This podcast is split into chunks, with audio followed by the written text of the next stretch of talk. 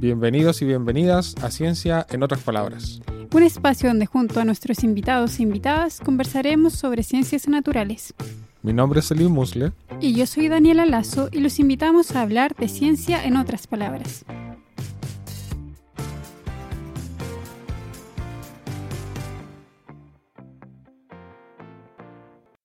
Bienvenidas y bienvenidos a un nuevo episodio de Ciencia en otras palabras. El día de hoy estaremos conversando sobre las principales amenazas a la biodiversidad y en particular sobre las especies invasoras junto a Aníbal Pochar, profesor titular de la Facultad de Ciencias Forestales de la Universidad de Concepción. Él dirige el Laboratorio de Invasiones Biológicas y es investigador del IEB. Hola Aníbal, ¿cómo estás? Hola, bien, bien, ¿cómo están ustedes? Súper bien. Súper entusiasmado también para hablar de este tema las amenazas de la biodiversidad. Queríamos partir preguntándote algo bien general. ¿A qué nos referimos cuando hablamos de biodiversidad? Oh, sí, eh, eso ha ido cambiando, ¿cierto? Pero la, definición más general de biodiversidad es la variabilidad de la vida en todos sus niveles ¿no? de organización. Eso es lo más, más general.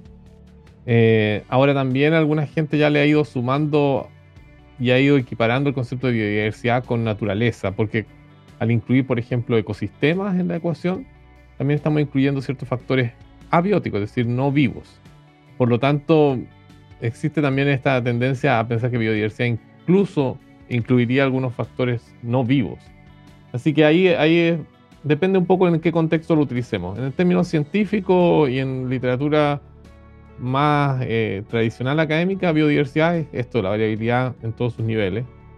Pero quizás en términos más políticos, eh, biodiversidad es un poquitito más amplio, incluyendo todos los elementos de la naturaleza. Y en esos niveles encontramos, por ejemplo, que la gente más, más se imagina, yo creo, las especies, ¿cierto? El, nivel de la diferencia en especies, las composiciones de los ecosistemas, ese tipo de cosas. Exactamente, y eso, eso a veces es un problema, porque la gente asume biodiversidad como igualando la al número de especies, ¿ah? o lo que nosotros, en el lenguaje más técnico, hablamos de la riqueza de especies. Es decir, yo cuento la cantidad de especies y, eso lo consideran como el único indicador de la biodiversidad. Hay que aclarar que ese es uno de los indicadores, ¿ah? porque como les decía, hay varios niveles, el nivel genético, nivel de comunidades, nivel ecosistémico, así que hay que tener un, un poco más una visión más amplia. Pero es cierto que es más fácil contar cosas, siempre lo, digo en clase, es fácil contar cosas. Entonces la primera, la primera cosa que uno va a terreno y cuenta el número de especies. Ah, aquí hay un roble, un, ¿no es cierto? Un quillay, un peumo, etc. Y va contando número de especies. Eso es lo más simple. Pero tenemos ahora la herramienta para hacerlo bastante más complejo. Podemos ver, por ejemplo, la variabilidad genética, ¿cierto? Podemos ver, utilizando sensores remotos, la variabilidad de ecosistemas que hay en un área o de comunidades vegetales. Entonces, tenemos más herramientas que ahora nos hacen tener una visión más amplia de la biodiversidad. Y en base a eso, ¿por qué hoy en día decimos que la biodiversidad está bajo amenaza? La biodiversidad, como planteábamos, ¿cierto? este componente fundamental de la biosfera, ¿no? de esta capa que cubre la Tierra, que es donde estamos viviendo y que, la, con la cual interactuamos día a día. Por lo tanto, las acciones del ser humano sobre, sobre esta biodiversidad han sido muy impactantes. El ser humano siempre ha tenido una, capacidad transformadora desde el momento que empezó a usar herramientas, a usar el fuego, etc. Empezó a tener una capacidad más transformadora. Ahora eso era, era relativamente limitado cuando la población humana era, qué sé yo, 500 millones de habitantes en todo el planeta. Eso todavía era bastante, hace 200, 300 años era todavía relativamente manejable, pero de repente empezó a, a explotar, ¿no es cierto?, la población mundial y además se sumó el tema de la industrialización entonces ya la capacidad del ser humano de transformar el planeta cambió bruscamente. Es decir, el ser humano lo que hace fundamentalmente es que concentra energía a través de distintas eh, herramientas, ¿no? Concentra energía y la utiliza para modificar el ambiente en su beneficio. Y finalmente eso termina modificando todo el ambiente. Entonces lo que terminamos en este momento teniendo es una biosfera totalmente modificada, eh, depende de los autores o depende de los estudios, pero eh, es difícil evaluar cuánto queda sin un impacto alto del ser humano, pero podría haber algunos lugares incluso que dicen que solo un 5% de la naturaleza está todavía relativamente prístina. Entonces, ahí tenemos una, una complejidad importante, es decir, el ser humano va a seguir expandiéndose y va a seguir amenazando esta biodiversidad. Tanto así, digamos, que lo que el último informe de IDBES, de la Plataforma Intergubernamental de Biodiversidad y Servicios Ecosistémicos, del 2019, habla de que un millón de los 8 millones de especies que más o menos se calcula que existen estarían en, un grave riesgo de extinción. Entonces, un octavo de las especies estarían en riesgo de extinción. Ese es el estado actual y todos los indicadores muestran que las cosas no van bien en términos de biodiversidad. Está bien complejo el panorama, parece. Así es, y la gente probablemente no nos damos cuenta porque seguimos concentrando energía, como les decía yo, y seguimos utilizando y concentrando recursos. Entonces, si algún recurso se vuelve escaso, lo que hacemos es gastar más energía para que no sea escaso. ¿no? Por ejemplo, si nos falta algún alimento, entonces metemos más input energético para que ese cultivo funcione. Pero ese, el límite de eso es un límite ya casi, casi físico de la entropía, ¿no es cierto? Como se plantea que finalmente cuánta energía puedes meter en el sistema. Y por otro lado, se te van destruyendo todo lo que es las interrelaciones de biodiversidad. Entonces te vas quedando con un entramado de biodiversidad mucho más débil. Así que ahí es donde está eh, eh, la, la, complejidad, que en un momento esto simplemente haga una suerte de colapso, de crash, ¿no? y que simplemente nos quedemos en una situación mucho más compleja, que por mucha energía que le pongamos al sistema no nos dé. Claro. Y ya con eso empezamos a vislumbrar un poco cuáles son las principales amenazas para la biodiversidad. Pareciera que nosotros somos una de ellas, pero de seguro hay más, que solo la influencia del humano, me imagino. Lo que pasa es que la biodiversidad en el planeta ha tenido su evolución natural. La biodiversidad no es algo estático. O sea, también es importante que, los que nos están escuchando lo tengan súper claro.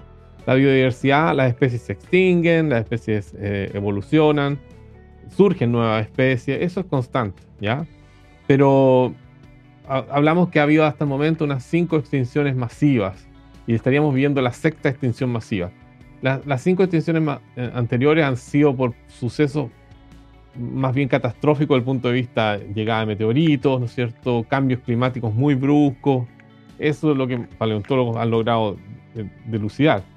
Ahora, lo que estaríamos, y, no ocurren de un año a otro tampoco, esas extinciones masivas han ocurrido en periodos mucho más largos eh, de lo que están ocurriendo esta extinción que estamos teniendo ahora. Esta extinción que, estaríamos teniendo en la, sexta extinción masiva sería en un periodo a escala humana, corto, corto espacio a escala humana, imagínense escala eh, geológica mucho más corto.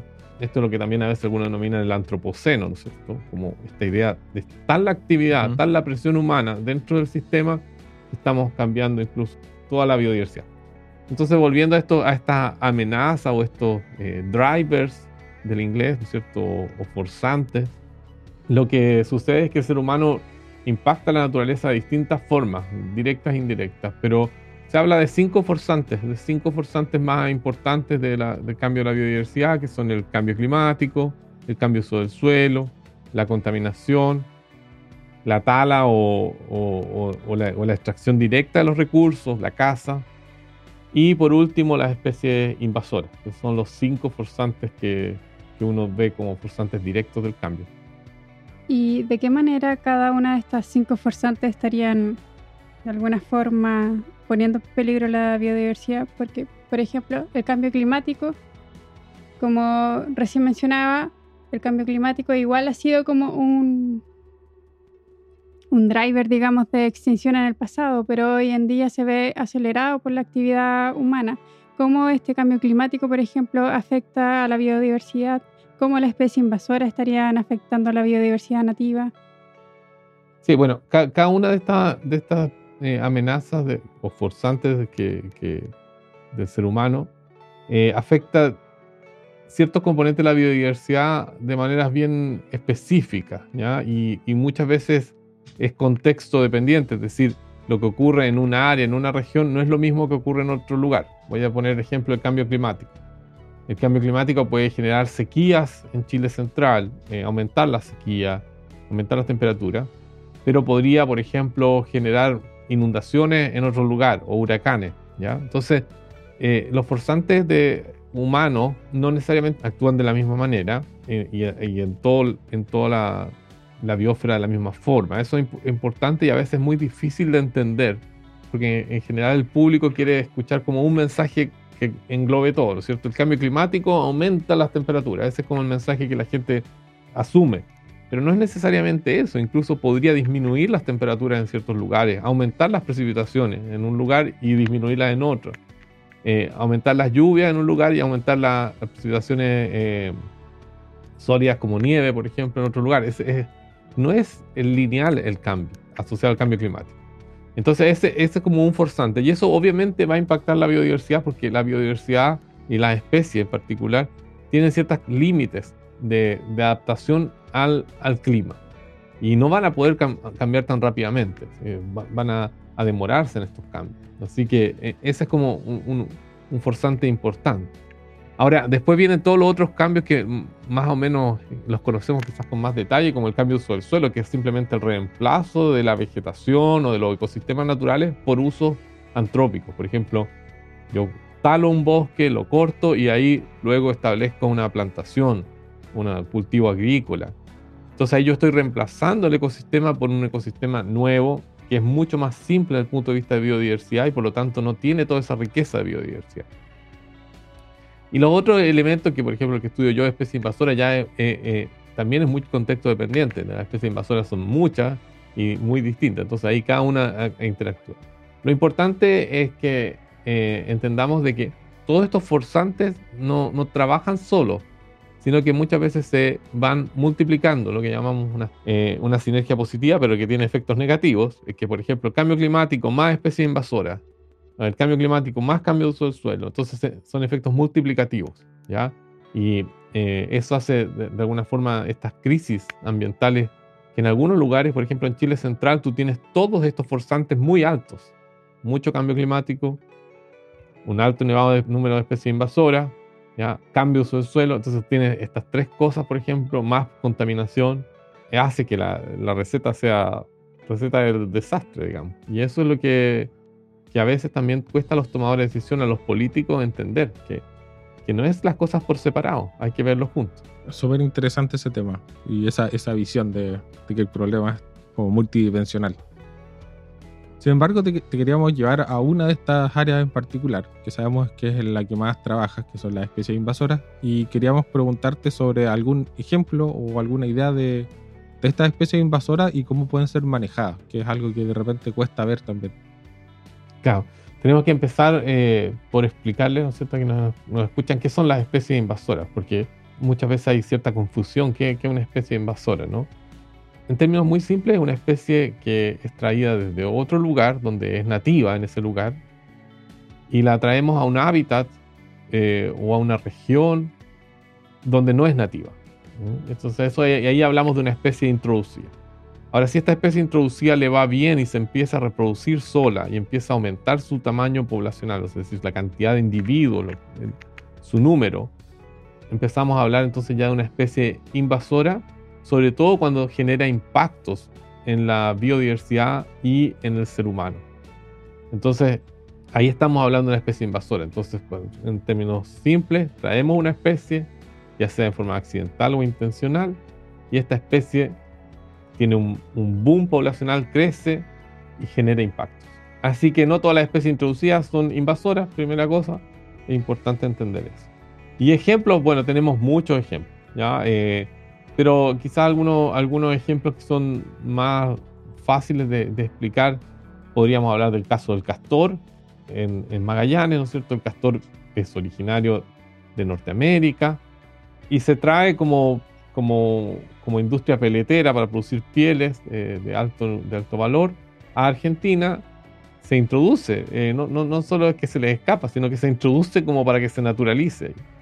Pero obviamente le va demasiado bien y cruza al lado chileno de Tierra del Fuego y ya, bueno, tiene, ¿no es cierto?, daños importantes en todos los bosques de, lenga y en las turberas, porque generan estas, estas represas artificiales, ¿no es cierto?, digamos, artificiales en el sentido que no, no son de la zona, no, no era un, elemento que, que, ocurra, y, y, los árboles no están acostumbrados a que se le inunden sus, sus raíces, finalmente genera cambios ecosistémicos enormes y es muy difícil de controlar. Nosotros estamos ahora colaborando en algunas iniciativas del Castor como Laboratorio de Invasiones Biológicas, estamos consultando un poco, por nuestra experiencia trabajamos más con plantas, pero estamos ahora incursionando en trabajar un poco en, estos procesos de dispersión, de, de, especies de mamíferos. Y en el caso del castor es tan, tan difícil controlarlo porque es un roedor, se reproduce relativamente rápido y se dispersa por sus propios medios. O sea, la introducción la trajo el ser humano, pero después la dispersión eh, es propia. Entonces es muy complejo eh, afectar este tipo de temas. Así que ahí hay un ejemplo para, para animales. Si quieren les doy ejemplos de, de plantas también, que es lo que más manejo. Sí, estaría genial me gustan los ejemplos de este, son como un poco más contradictorios, como el aromo. El aromo es una especie originaria, acacias del género en, latín, traído desde Australia y traído en, esta época de, le, llamamos el aromo chileno. Mi hipótesis respecto a eso es porque se trajo probablemente en el tiempo de la, independencia de Chile. Es un, árbol que se usaba mucho en Europa para las partes, para como ornamental de jardines. Entonces, como una forma de demostrar también nosotros que teníamos jardines tan parecidos como los de Francia, etcétera, traemos el, el aromo eh, y le va muy bien. Tiene esta flor amarilla. Por ejemplo, si hay alguien escuchándonos en Santiago en este momento, el Cerro San Cristóbal está lleno de aromo, que debe estar en, en parte floreciendo. Y bueno, en todo el sur de Chile tenemos aromo naturalizado por todos lados, invasor en, muchos ríos, eh, pero es traído como una especie que, nos va a dar un valor ornamental importante. Y nadie se imagina que, pueda tener un efecto negativo, o sea, ¿por qué un árbol iba a tener un efecto negativo? Entonces incluso eh, se ha utilizado en, acciones de restauración de suelo, es decir, para evitar que el suelo se, se dañe más, yo libero semillas de esta especie y rápidamente cubre toda el área y evita la erosión. Entonces también tiene un efecto positivo. Pero a nadie creo que se le ocurrió, ni nadie es culpable de esto, pensar de que podría haber tenido un efecto negativo, porque en ese momento eh, la idea era reenvertecer ¿no cierto? áreas que estaban dañadas, que tenían mucho impacto por la erosión. Bueno, lamentablemente sí, empieza a generar este, esta invasión, sobre todo en los ríos, en caminos, y ya es un tema que empieza a ser una suerte de, plaga, en el sentido de que es un organismo que tú no quieres y que te incluso está incurriendo en gasto importante en controlarlo. Y esto lo digo incluso en las mismas empresas forestales, que para ellos es un problema para sus operaciones el tener que controlar el aroma. Así que es un ejemplo bien contradictorio, porque a la gente todavía le gusta el aroma, le gusta las flores amarillas, le gusta a veces poder utilizar la, madera, a los que somos más de la zona de Concepción, la madera de aromo ha reemplazado el bosque nativo en, nuestras, en, las estufas de leña, pero eh, sin duda hay un tema porque es capaz de reemplazar a todas las especies nativas y eh, cambiar incluso la morfología de, algunos ríos. Es, bien complejo y tiene una capacidad de rebrote después de incendios enorme. Por lo tanto, es una, es una buena especie para mostrar la complejidad de las especies invasoras. Oh, qué interesante. A mí me pasa con el aromo que yo lo recuerdo mucho de cuando era niño y viajaba hacia el sur. Así como que recuerdo que estaba harto por el camino en la 5 Sur en esos tiempos. Y repleto de aromo y a mí me encantaba. Me encantaba el aromo amarillo del sur. Para mí era, era como símbolo de estar más al sur. Y yo creo que no, e, eso, eso también yo quiero, porque siempre me preguntan eso, y como soy director de un laboratorio de invasiones biológicas, es como también desmitificar eso. No es que las especies invasoras per se sean una suerte como de, negativo y que uno simplemente tiene que eliminarla absolutamente. Eso es una visión muy blanco y negro de la situación y no es así. Lo que tenemos que hacer es llegar a un consenso social con todos los actores sociales y decir, ok, mira, el aroma igual provee estos servicios ecosistémicos. Es bonito, a la gente le gusta, provee leña. Ok, ¿en qué lugares vamos a querer que haya aroma? En estos lugares, en estos otros lugares no queremos. No queremos que esté en las orillas de un, de un río que tiene una biodiversidad especial. Ya, ok, entonces tenemos que pensar eso. Esa discusión es la que tenemos que tener, no estas ideas tampoco a veces muy extremas, decir, ok, todas especies son foráneas y hay que eliminarlas todas. No, no eh, yo creo que en eso el, el, mensaje de la ciencia es mucho más contexto dependiente, insisto en esta idea, es que más depende del lugar, del contexto social que hay, y ahí tenemos que discutir y, y, conversar qué vamos a hacer. Eh, un poco eso es importante también, gracias ahí por, mencionar eso, porque si no se queda la sensación de que, que uno fuera como, no eh, de extremo así decir, ok, no, no queremos ninguna especie exótica. No, es eso, no es, no es esa la idea, sino que queremos reducir los impactos que tienen en los paisajes, en los ecosistemas. ¿Y cómo interactúan hoy en día estos distintos actores en la toma de decisión sobre erradicar o controlar la especie invasora? Estamos hablando de científicos, de tomadores de decisiones, de, la sociedad, de los mismos usuarios. Bueno, a, nivel global hay, países que están un poco más avanzados en esto y que tienen estas mesas de discusión y todo. Yo creo que en Chile estamos bastante atrasados en esto, no, no es por sonar cliché con este tipo de comentarios, pero es, pero es cierto que, nos falta mucho. Creo sí que hay, hay, avances bien, bien, interesantes. Este caso del castor que les comentaba. Hay, hay también un grupo que está trabajando con el bisón. Que como son especies de alto impacto, eh, creo que la gente se pone, se pone las pilas con estos temas y, empieza a discutirlo y, ver cómo, cómo, trabajarlo mejor. También sé, por ejemplo, estoy en un grupo que también estamos trabajando con la chaqueta amarilla. Eh, también ha habido, porque claro, son especies quizás de más impacto y, más directo. Pero con las especies vegetales se tiende a, a postergar un poco el asunto porque como se dice, bueno, esto es verde, mejor verde que nada, y empieza toda esta dilución, digamos, se empieza a, a diluir el tema y no se enfrenta realmente debidamente. Así que creo que nos falta y creo que tenemos que aprender de las experiencias exitosas y, de la, y aquellas también experiencias no exitosas. Por ejemplo, hay experiencias en que solamente se ha hecho esta erradicación, este, esta aproximación tan dura, ¿no es cierto?, de, simplemente eliminar las especies eh, sin consultarle a nadie y eso ha generado también eh, mucho rechazo en, en otros países. Entonces hay que tener cuidado en cómo uno cómo genera los planes de manejo de especies invasoras. No es llegar y solamente aplicar la ciencia, hay que tomar también las consideraciones locales, el conocimiento, las necesidades del territorio. Eso es importante. Sí, a mí igual me recuerda el tema en el que quizás estoy más involucrado yo, que son los salmones, que nosotros igual lo vemos como un problema que, es, que hay que analizar como de cuenca en cuenca más que una problemática global. Estoy hablando como los salmones que viven asilvestrados, no, no los de cultivo para quien no nos escucha. Y, dentro del grupo donde estoy yo se ha propuesto erradicar el salmón del lago Chungará, que es un lago bien particular, con baja diversidad de especies y con algunas especies muy particulares que nos gustaría que se pudieran conservar. Pero no es la misma idea que tenemos en el río Tolten, por ejemplo, que es donde pescadores artesanales hoy están viviendo el salmón chinook, que es otra especie de salmón, y que ahí conviene, si bien no, no dejar lo que crezca excesivamente esas poblaciones, pero que la gente pueda hacer uso de ese recurso y asimismo también limitar esa, esa abundancia. Entonces esa idea yo creo que es súper buena. Exacto, ahí tú estás, es, sí, el salmón es un manejo adaptativo, digamos, ¿no? Tiene que ver con eso, con reducir las poblaciones silvestres.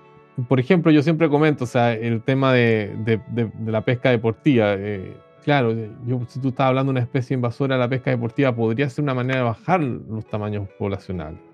Porque quizá el problema no es la especie, sino el tamaño poblacional. Pero si tú tienes ahí em, esta idea de, pescar y liberar, como, ¿no es cierto?, el catch and release que se usa tanto, yo encuentro que es contradictorio. O sea, eso está bien cuando la especie es nativa, pero cuando es una especie introducida, bueno, no, no soy experto en peces, pero me, parece eh, contradictorio desde el punto de vista de una especie invasora. Y yo creo que quizás sería una manera de, que la gente pudiera disfrutar de los peces e incluso alimentarse y a la vez bajar los tamaños poblacionales. Entonces, pero insisto, creo que cualquiera de estas cosas tenemos que discutirlas más a fondo, más con la evidencia y no tienen que quedar simplemente, ah, que el experto dijo tal cosa. Podrá decir ciertas cosas, pero eso hay que enfrentarla entre varios expertos y varios eh, tomadores de decisión y varios, ¿no es cierto?, actores sociales que están en el territorio. Eh, y ahí hay que sacar una, una decisión. Bueno, adelante igual comentaba que a uno le gusta ver verde, independiente de qué especie es, y uno dice verde hace bien el, oxígeno, ¿verdad? La capturación de CO2. Y una de sus investigaciones recientes, eh, recuerdo que trataba el tema de cambio climático, ¿verdad? CO2 y mm. los pinos. ¿Nos podría comentar un poco más de, de ese Claro, eh, eh, va en esa misma línea, como dices tú. O sea, uno de, las, de los riesgos a veces con esta idea de, secuestrar carbono a, costa de cualquier cosa es utilizar especies que no son las más adecuadas, incluso llegando a pensar que las invasiones, que es lo que tratamos en específico aquí en, en ese paper, más allá de las plantaciones, no estamos hablando de las invasiones como tales, también podrían ser positivas porque van a fijar carbono. Es decir, yo dejo que las especies invadan total, están fijando carbono. Y ahí nosotros hacemos una discusión basada bueno, en, la evidencia que hay disponible, que no es mucha para ser franco, eh, de que esto es, muy complejo y, podría generar otros ciclos, entre ellos, por ejemplo, el, ciclo del fuego. Entonces, todo el carbono que tú fijas se, liberaría rápidamente en un incendio, además con unos impactos sobre la biodiversidad y, y el bienestar humano enorme. Entonces hay que tener mucho cuidado con, con estos atajos para fijación de carbono. Pero es súper importante, qué bueno que, que, traes esto, Dani, al, a la mesa aquí, porque justamente ahora el, informe de IPCC, del panel de cambio climático, y el informe IPBES en conjunto, eh, no, no, hablan tanto de invasiones, pero lo que hablan es este tema. Así que estoy muy contento en ese sentido porque citan algunos de nuestros papers anteriores en que mostramos que, que sí, que hay que tener mucho cuidado con qué se planta, dónde se planta y con el potencial invasor de, de, esos árboles. Y nuevamente, no estoy diciendo que no puede haber plantaciones, nadie está diciendo eso, sino que simplemente es dónde plantas, cómo plantas y cómo te haces cargo de la invasión. ¿ya? Volviendo al ejemplo de los salmones, es cómo te haces cargo de, que no haya fugas de salmones. Aquí es lo mismo, cómo te haces cargo de que no haya fuga de estos árboles que tú plantaste. Eh, y eso, eso es lo que tenemos que, que velar. Y por eso estoy, de, alguna manera, creo que se coincide, que, hay que tener mucho cuidado con este verdismo. ¿ah? Es decir, transformar, por ejemplo, eh, ecosistemas que son naturalmente eh, xerofíticos, con poca eh, clorofila, pero con mucha biodiversidad, ¿ya? en el Chile central. Es decir, por ejemplo, parecería desde un satélite que un cultivo de palta tiene más clorofila, ¿no es cierto?, que que un matorral esclerófilo, pero obviamente en términos de biodiversidad, el cultivo de palta tiene mucho menos eh, diversidad. Lo mismo podría pasar con una invasión de cualquier eh, especie arbórea, ¿no es cierto? Podría parecer que estamos haciéndolo bastante bien en términos de fijación de biomasa, pero ojo que estamos perdiendo otros servicios ecosistémicos y biodiversidad asociada. Así que creo que ahí, ahí de alguna forma creo que dimos con, con, un tema importante con mis colaboradores en ese momento, o sea, con los colaboradores de, ese artículo, y que hemos, hemos una línea de trabajo que hemos tenido hace tiempo ya, de pensar más inteligentemente cómo utilizar los árboles para promover el bienestar humano y la biodiversidad. Suena como un tema súper importante y, claro, una vuelta de tuerca, como diría un amigo, que, eh, que no se da todos los días. Sí, además que ahora, por ejemplo, Chile está también con, eh, con las metas, ¿no es cierto?, de los... Eh, NDC, es decir, cuánto carbono tenemos que fijar, que también uno puede eh, ponerse muy ambicioso en las metas de carbono y pensar que cualquier herramienta es útil, hay que tener bastante cuidado. Pero yo, yo siento que el mismo hecho que está en este informe conjunto de IPCC IPBES, que es un informe que va a tener bastante influencia, yo creo que es bueno porque de alguna forma también se está dando cuenta, y yo he escuchado ya varias voces de que no todo lo verde es bueno, sino que hay que ver los contextos. Nuevamente volvemos a ese punto. ¿Dónde, cómo y cuáles impactos socioecológicos tiene? Así que en ese sentido, por lo menos estoy contento de que este tema está tomando cierto, cierto peso político. Así que creo que eso va a significar que, que hagamos medidas más inteligentes y de más largo plazo. Por ejemplo, mucho carbono se fija en el suelo y puede ser que en el suelo se fije por más tiempo. Entonces hay que tener cuidado con, eh, con los atajos con la fijación de carbono. Y el problema del cambio climático es una de las amenazas a la biodiversidad y la existencia humana. Entonces, no vamos a solucionar un problema para aumentar otros. Así que atención ahí a, esas, interacciones que a veces no vemos. Claro, y hay que tener más ojos. Y antes de terminar, yo tengo una pregunta con lo que estamos viviendo hoy en día, que es la pandemia. ¿Se puede considerar este virus una invasión biológica. Sabemos que está este debate, ¿verdad? Que, que los virus están o no, o no están vivos. Y además igual se ha mencionado que hay cierta interacción con otras eh, amenazas a la biodiversidad, que es como la pérdida de hábitat, porque se ha dicho mucho que con la pérdida de hábitat las especies se están acercando más a las ciudades y eso puede generar interacciones con otras especies y hacer como este intercambio y mutación de, de virus. Sí, volvemos a esta idea de la globalización, la cantidad de seres humanos que estamos sobre el planeta y el impacto que estamos causando eh, dentro de nuestra biosfera. Entonces, obviamente, somos un caldo de cultivo para cualquier organismo. Suena, suena feo decirlo así, pero pero es así, o sea, nosotros somos tantos seres humanos que si un virus se adapta a nosotros, es, es para ese virus es un tremendo éxito. ¿ah? Eh, y tiene una, una, plataforma de donde poder multiplicarse. Por algo están apareciendo todas estas cepas tan, tan rápido, o sea, cepas variantes. Tan rápido, es porque es, es un caldo de cultivo enorme, ¿no? Es como que tuviéramos miles de, de, placas Petri, millones de millones de placas Petri donde tú tienes todos estos virus, ¿no? Pudiendo reproducirse. Bueno, los virus, como, como sabemos, no se reproducen solos, necesitan además de un organismo, no, no, se pueden reproducir una placa Petri. Así que nosotros somos las placas Petri. Cada uno de nosotros cuando tiene COVID está haciendo una, una cantidad de, replicaciones de este, de este, virus enorme. Entonces es fácil que, que, que, mute.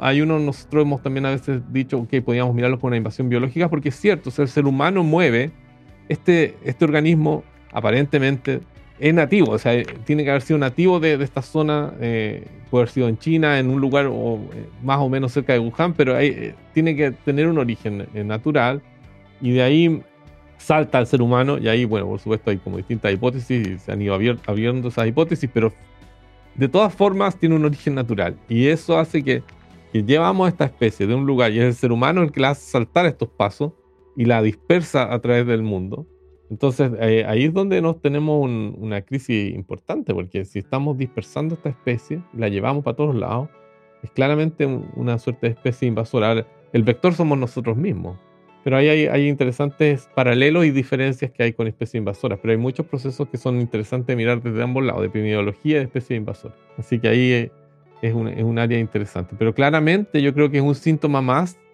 y así lo han planteado varios investigadores, es que es un síntoma más de, esta crisis ambiental global que tenemos. Tenemos que plantearnos modelos de crecimiento diferentes. Y, entrando ya como en la cancha chica, yo igual me llama mucha atención ahora que están saliendo los programas de los candidatos presidenciales. nuevamente la poca atención que se tiene al tema ambiental global. No al tema de que si tengo no agua en la llave de mi casa, sino al tema global del, del medio ambiente. Realmente me llama la atención. Fue muy bueno ver los constituyentes tomar estos temas muy bien. Y me llama la atención que esto no se esté reflejando en la política del día a día. Yo creo que tiene que reflejarse, así que los constituyentes tienen mucho que hacer en enseñarle a los políticos. Así que, mm. porque parece que los políticos son bastante reacios a entender la gravedad del asunto del tema ambiental. Sí, hay harto que tienen que aprender y, y yo creo que es mucho eso, de adaptar esta mirada a largo plazo en sus planes que no son de tan largo plazo y, aceptarlo, aceptarlo un poco y tener esta posta que vayan pasándose independiente del bando que esté a la cabeza. Yo creo que bueno, mm. por ahí quizás va la cosa. Y quizás ahí nos van a ayudar eh, algunas cosas que queden en la constitución, porque nos pueden ayudar a empujar hacia el mismo lado a través de distintos gobiernos. Y sería, sería lo ideal, creo yo. Yo también pienso que por ahí va, que es un tema que es país, un tema que es país, que es planeta, y que no puede depender de, de si yo soy de derecha o izquierda. Esto tiene que ser mucho más, más fuerte que eso. Hay una amenaza eh, existencial, de la existencia real del ser humano. Entonces no, no es para tomárselo a la liviana. Sí.